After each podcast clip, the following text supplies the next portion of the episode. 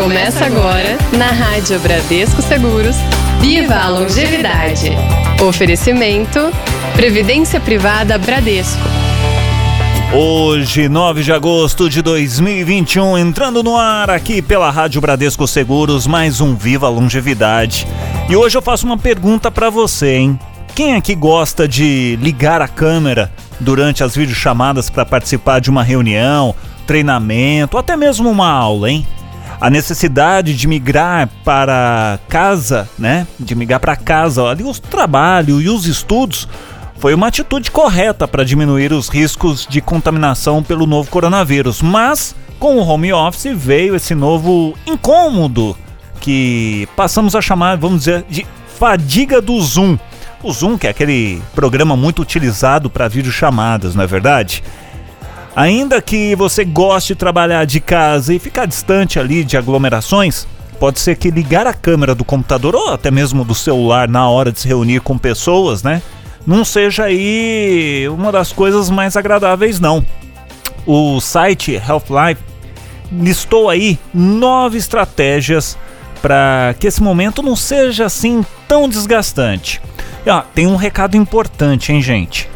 Se tiver muito difícil lidar com esse sentimento, procure um profissional especializado para poder ajudar você a recuperar a saúde mental, tá bom?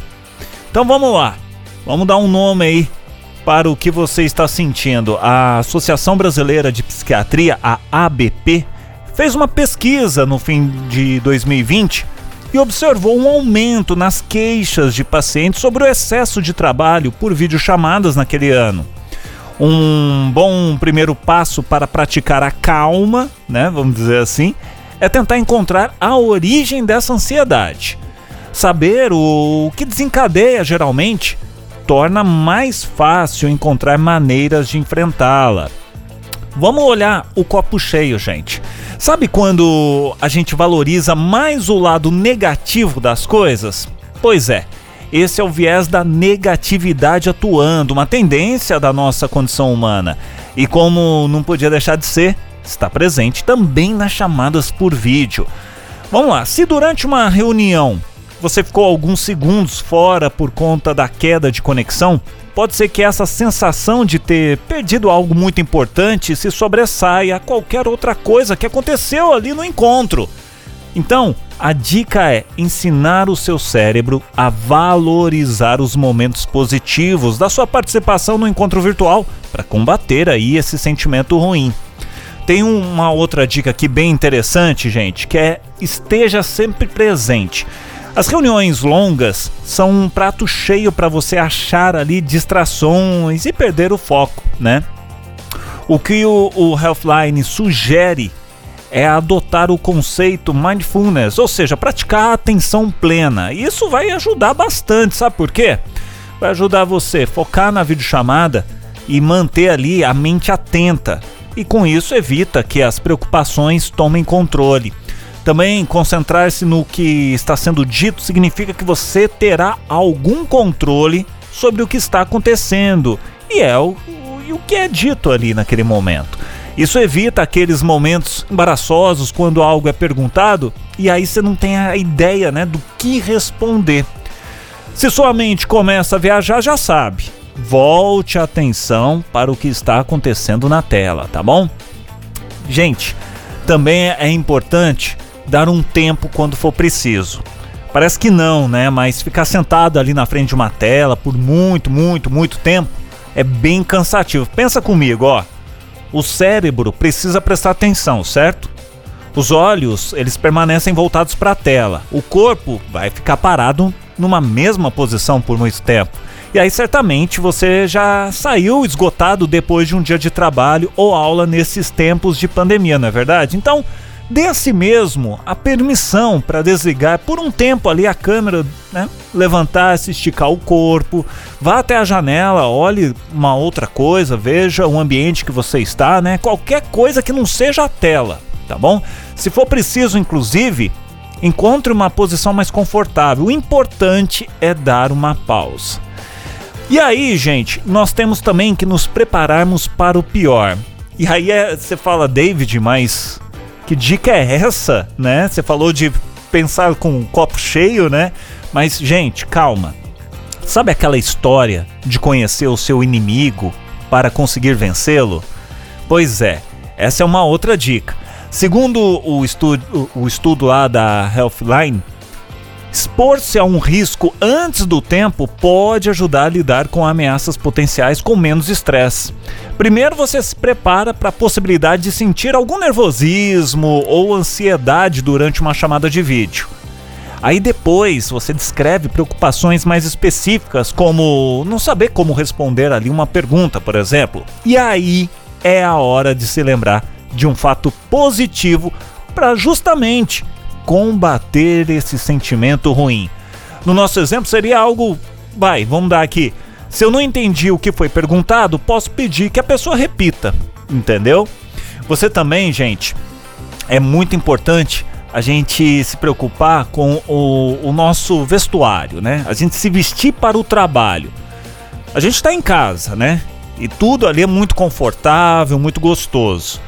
Só que em boa parte do dia você vai lidar com problemas e pessoas que não são de casa.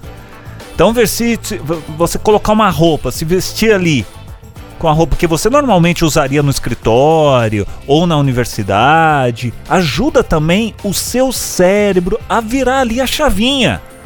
Você provavelmente vai se sentir mais bem preparado para uma reunião ou para uma aula, né? Se você não tiver de pijama. Saber que está preparado para qualquer situação pode aumentar a sua confiança e tornar mais fácil permanecer envolvido nesse ambiente corporativo ou escolar tão diferente, tá bom? Mais uma dica, gente. Compartilhe as preocupações. Como assim? Bom, se tiver difícil de lidar com o coração batendo a cada videochamada, é hora de conversar com seu chefe ou até mesmo professor e compartilhar ali o que está sentindo né? Sem um feedback honesto e transparente, fica difícil encontrar uma solução para o problema. Você também pode tentar outras formas de comunicação. Nem tudo ali precisa ser resolvido com uma câmera ligada, né? Se você se sentir esgotado com tantas reuniões ao vivo, que tal sugerir que as conversas aconteçam, sei lá, num grupo ali de mensagens escritas, né?